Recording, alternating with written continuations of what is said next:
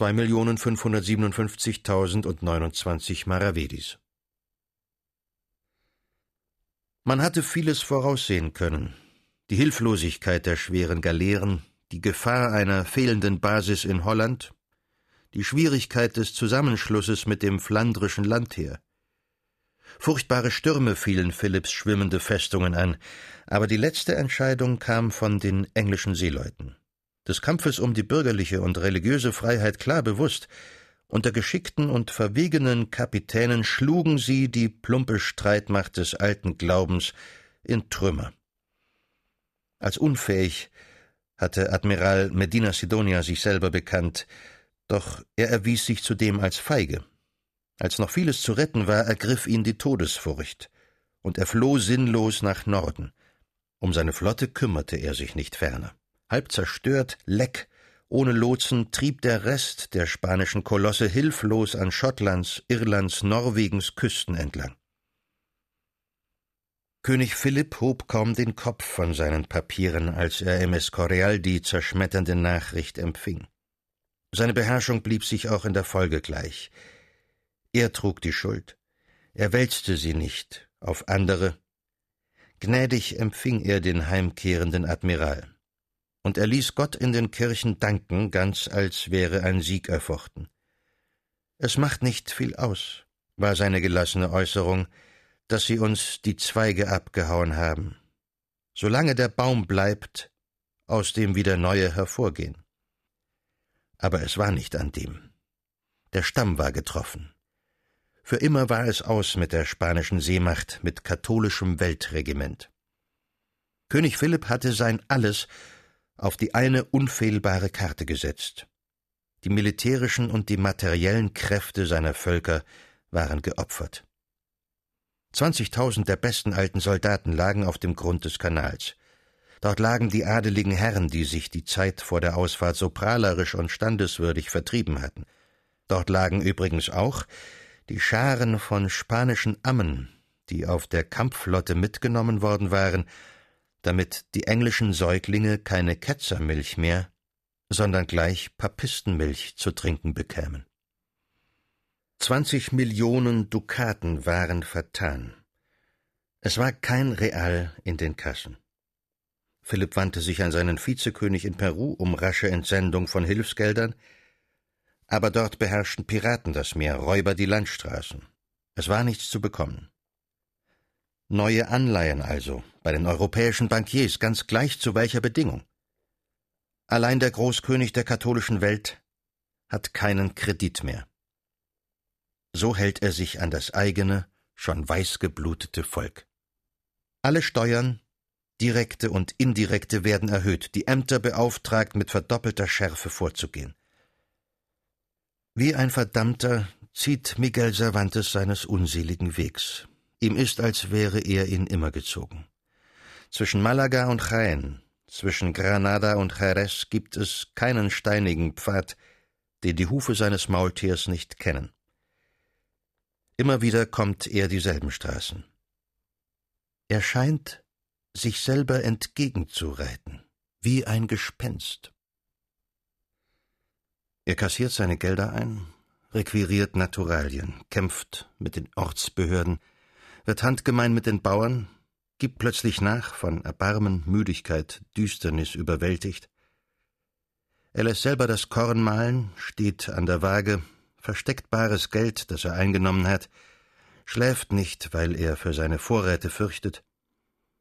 Auf kurze Tage kehrt er immer nur ein in Sevilla. Betrübt sieht Gutierrez, wie von seiner frohen Laune das Letzte verschwindet, er lebt in einem Wust von Rechnungen, Quittungen, Auszügen, Listen, Verzeichnissen, Referaten, Bittschriften, Denunziationen und Protokollen. An seinen Vorgesetzten findet er nie eine Stütze. Ewig ist er in Konflikt mit der Bürokratie von Sevilla. Der vornehme Guevara vollends in der Residenz ist der Feind seiner ausführenden Organe. Ängstlich und eng will er nur eines, um des Himmels willen kein Aufsehen. Als er stirbt, ist sein Nachfolger Isunza nicht besser. Seine privaten Geschäfte sind undurchsichtig. Stets weiß er den Verdacht so zu lenken, dass er auf seine Einnehmer fällt. Wenn die Bevölkerung gegen sie losbricht, lässt er sie freudig im Stich. An einem Septembertag in Castro del Rio, einem 20., wird Miguel Cervantes in den Schulturm gesteckt, auf Weisung irgendeiner Instanz. Kein Mensch weiß genau warum.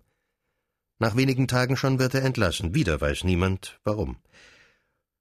Auf den habgierigen Isunza folgt Herr de Oviedo, ein unerträglicher Pedant. Wegen eines Lepperbetrages gehen Aktenstöße zwischen Madrid und Sevilla hin und her. Ein geübter Rechner selbst kennte sich in diesen verwickelten Zahlenkolonnen nicht aus, und Cervantes hat keinen Sinn für Zahlen. So schließt er die Augen. Ein Fehlbetrag von siebzig Talern wird angemahnt. Er schickt seine Quittungen. Auf einmal sind aus den siebzig Talern vierhundertfünfzig geworden, niemand erklärt ihm wodurch.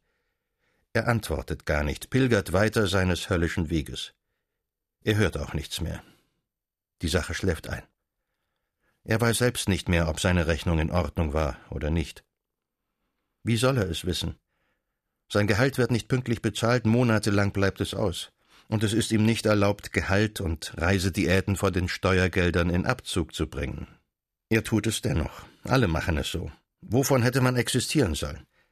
Aber nun ist er völlig im Netze gefangen. Unmöglich, das verfluchte Amt jetzt noch hinzuwerfen. Er wäre sofort der Unterschlagung verdächtig so wird er denn ewig weiterziehen, bis ihn einmal sein Ende in irgendeinem Dorfwirtshaus ereilt.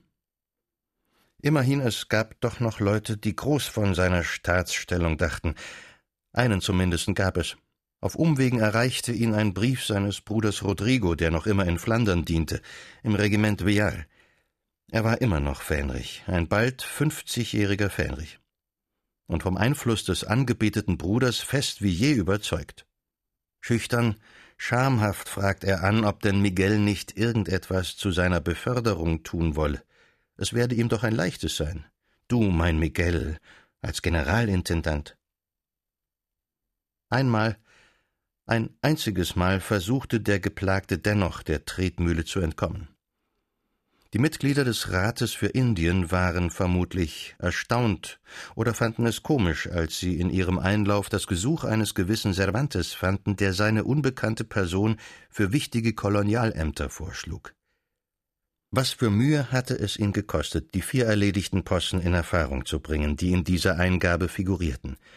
Es waren sehr verschiedene Ämter Gouverneur der Provinz Soconusco in Guatemala, Zahlmeister für die Flotte in Neu-Cartagena, Richter der Stadt La Paz, Finanzminister für das Königreich Neugranada. Wie gestochen war das Gesuch ins Reine geschrieben, sauber gefalzt, spaziert, adressiert an den Ratspräsidenten. Er machte sich auf monatelanges Warten gefasst. Der Geschäftsgang der Kammern war schleppend. Wenn nur inzwischen die vier Posten nicht alle besetzt wurden. Er träumte von einer neuen, reineren Welt, einer erneuerten Jugend. Aber schon nach wenigen Tagen war der Bescheid da. Er war kurz und war schnöde. Soll sich hierzulande was anderes suchen. Dr. Núñez Morquecho, Referent. Stand am rechten unteren Rand der Bittschrift.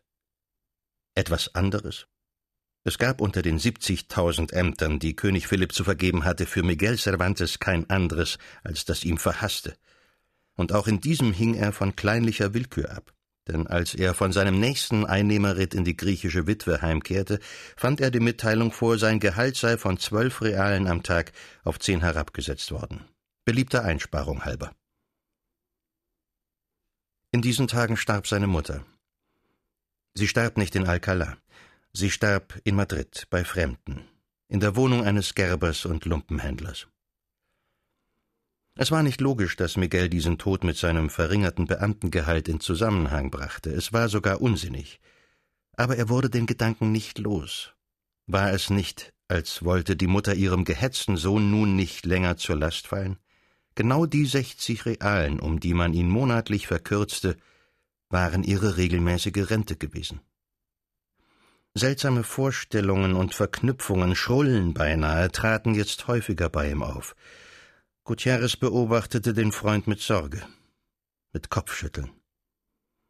Der Vertrag zum Beispiel, den er mit dem Theaterdirektor Osorio abschloss, konnte kaum als das Werk eines verständig praktischen Mannes gelten. Es war derselbe Osorio, der die schöne Elena Velázquez geheiratet hatte, Lope de Vegas Geliebte. Er besaß einen Namen in der Theaterwelt. Das Gastspiel, das er augenblicklich hier in Sevilla veranstaltete, war Tag für Tag ausverkauft. Er hatte für diese Zeit Quartier in der griechischen Witwe genommen, in Begleitung von Elena, die sehr in die Breite gegangen, gleißend und schweigsam neben ihm zu sitzen pflegte, die schönen Augen leer träumend in eine Ferne gerichtet. Mit ihm schloss der Steuerbeamte Miguel Cervantes seinen Kontrakt. Es muss gesagt werden, dass die Paragraphen zustande kamen, als viel getrunken worden war. Mit misstrauischen Augen beobachtete der servierende Gutierrez das Paar in der Ecke. Cervantes, so wurde bestimmt, soll sechs Komödien für Herrn Osorio schreiben. Herr Osorio verpflichtet sich, alle sechs aufzuführen, stets binnen zwanzig Tagen nach Ablieferung des Manuskripts. Honorar je fünfzig Dukaten aber nur dann soll dieses Honorar zu entrichten sein, wenn sich bei der Aufführung eines Stückes herausstellt, dass es eines der besten ist, die man jemals in Spanien gespielt hat. Dies zeigte Cervantes voller Stolz Gutierrez. Der blickte bald in sein Gesicht, bald auf diesen Vertrag, an dem Illusion und Trotz so seltsam gleichmäßigen Anteil hatten. Mein armer Miguel, sagte er nur, Glaubte der Freund denn wirklich, hier etwas in Händen zu halten? Eines der besten, das hieß doch gar nichts. Wer entschied denn über den Wert, das Publikum oder Osorio selbst? Dort hinten in seiner Ecke saß er beim Wein, die schöne fette Frau stumm neben sich. Lachte er nicht? Gewiss, er lachte. Er lachte den armen Miguel aus. Nie wurde eines von den sechs Stücken geschrieben. So hatte er denn aller Dichtung völlig den Rücken gewendet? Das nicht. Da gab es zum Beispiel in Saragossa ein Poetenturnier zu Ehren des heiligen Hyazinth. Er schickte Verse hin und gewann drei silberne Löffel. Er schrieb auch noch anderes. Für den Dr. Diaz etwa ein Einleitungsgedicht zu seinem Buch über Nierenkrankheiten. Für schwachbegabte Liebhaber Kanzonen fürs nächtliche Ständchen. Zu zwei Realen die Strophe. Er schrieb auch, um Gotteslohn, Romanzen für Straßenbettler. Einmal, ein einziges Mal, erhob der Geschlagene zu anderem Ton seine Stimme. Vor Cadiz überfiel eine englisch-holländische Flotte spanische Schiffe, vernichtete sie und drang in den Hafen ein. Klägliche Gegenwehr. Die Kanonen brachen zusammen vor Altersschwäche wie einst in Oran. Keine Kugel passte zum Kaliber der Rohre. Unverteidigt überließ man die reiche Stadt dem plündernden Feind. Aber als alles zu Ende war, Cadiz geräumt, die Engländer fort, da zog wie ein Triumphator unter Vorantritt von Bannerträger und geputzten Toreros der ein, der sie hätte beschützen sollen, der Generalkapitän des Ozeans und der andalusischen Küsten, Herzog Medina Sidonia, vom König noch immer geehrt und befördert. Das Sonett, das diesen Vorgang glossierte, formvoll von einer leise sausenden Ironie, wurde nicht sogleich gedruckt. Auf geschriebenen Handzetteln ging es in Cadiz und Sevilla von Kneipe zu Kneipe. Es stand kein Name darunter, doch manche wussten, dass es einen gewissen Cervantes zum Verfasser haben sollte, der angeblich sogar Beamter war. Beliebter hatte er sich schwerlich gemacht. Die großen Herren hingen zusammen, waren versippt und befreundet, Jagd und Bankett genossen. An den vorgeordneten Stellen suchte man nach Gelegenheit, dem verdächtigen Subalternen am Zeuge zu flicken. Gelegenheit bot sich. Wieder einmal war er zur Rechnungslegung nach der Hauptstadt beschieden. Da die Straßen unsicher waren, deponierte er den abzuliefernden Betrag bei dem Bankhaus Freire de Lima gegen Wechsel auf Madrid. Als er anlangte, war bei dem dortigen Korrespondenten keine Deckung vorhanden. Freire de Lima hatte Bankrott gemacht und war durchgebrannt. Ein Vermögensrest war vorhanden. Mühsam erreichte Cervantes, dass seiner Forderung die öffentliche Gelder betraf, ein Vorrang zugestanden wurde. Er bezahlte den Fiskus. Er atmete auf. Aber nun tat man an oberer Stelle, als hätte er schuldhaft doch irgendetwas mit diesem Fallissement zu schaffen gehabt. Er wurde vom Amt suspendiert. Gutierrez tröstete ihn, das Bett und der Teller Suppe seien immer für ihn vorhanden, er möge doch froh sein. Er war auch beinahe froh. Er schlief sich aus, fand wieder Lust an Gesprächen, wärmte in der guten Sevillaner Sonne seine alternden Knochen. Allein in Madrid ruhte man nicht. Ganz unversehens ordnete die Oberrechnungskammer eine Nachprüfung aller seiner Konten aus dem Jahr 1594 an. 1594, das lag vier Jahre zurück. Jetzt hätte er wach und exakt sein müssen, methodisch die Dokumente und Zettel sichten, die in seiner Gasthofstruhe in Bündeln vergilbten. Wie war das damals in Salobrenja, in Baza, in Locha, in Almuñécar? Doch er vermochte es nicht. Er war sterbensmüde. Es ging gewiss alles in Ordnung, die Quittungen mussten ja da sein. Es wäre geraten gewesen, sofort wieder nach Madrid zu reisen. Er stellte sich taub. Er blieb in Sevilla. Da erfolgte der Donnerschlag. Eine königliche Verfügung langte an zu Händen von Don Gaspar de Vallejo, Rat am Obergericht für Andalusien. Der gewisse Cervantes Saavedra habe sich auszuweisen über Steuereingänge in Höhe von 2.557.029 Maravedis. Ein Fehlbetrag sei bereits konstatiert, 79.804 Maravedis. Der Cervantes habe sich binnen drei Wochen vor der Oberrechnungskammer persönlich zu stellen. Für sein Erscheinen dort und für die geschuldete Summe seien unverzüglich Bürgen zu benennen. Mangels tauglicher Bürgen jedoch sei Cervantes zu arretieren und sofort in Schuldhaft zu setzen. Die Beträge sahen gewaltiger aus, als sie waren. Die Gesamtsumme stellte sechstausend Taler dar, der Fehlbetrag noch keine zweihundert. Gutierrez eilte zu Herrn de Vallejo. Die zweihundert Taler sei er bereit zu zahlen. Herr de Vallejo sah ihn feindselig an. Nicht darum handle es sich. Es handle sich um den ganzen Steuerbetrag. Um Bürgschaft für zwei Millionen fünfhundertsiebenundfünfzigtausend und neunundzwanzig Maravedis. Das war offenkundiger Unsinn, eine mit Willen bösartige Deutung des königlichen Edikts. Gutierrez kam in sein Gasthaus zurück. Sie verlangen Sicherheit für sechstausend Taler, mein Miguel. Nicht schlimm eigentlich. Wenn ich die Witwe hypothekarisch ein wenig belaste. Miguel war schon dabei, seine Sachen zu packen. Er richtete sich auch nicht empor, vielleicht um seine Augen nicht sehen zu lassen. Er murmelte über die Truhe gebückt. Etwas zu essen kannst du mir manchmal schicken. Und ein Quart Wein. Die Verpflegung soll miserabel sein in eurem berühmten Gefängnis.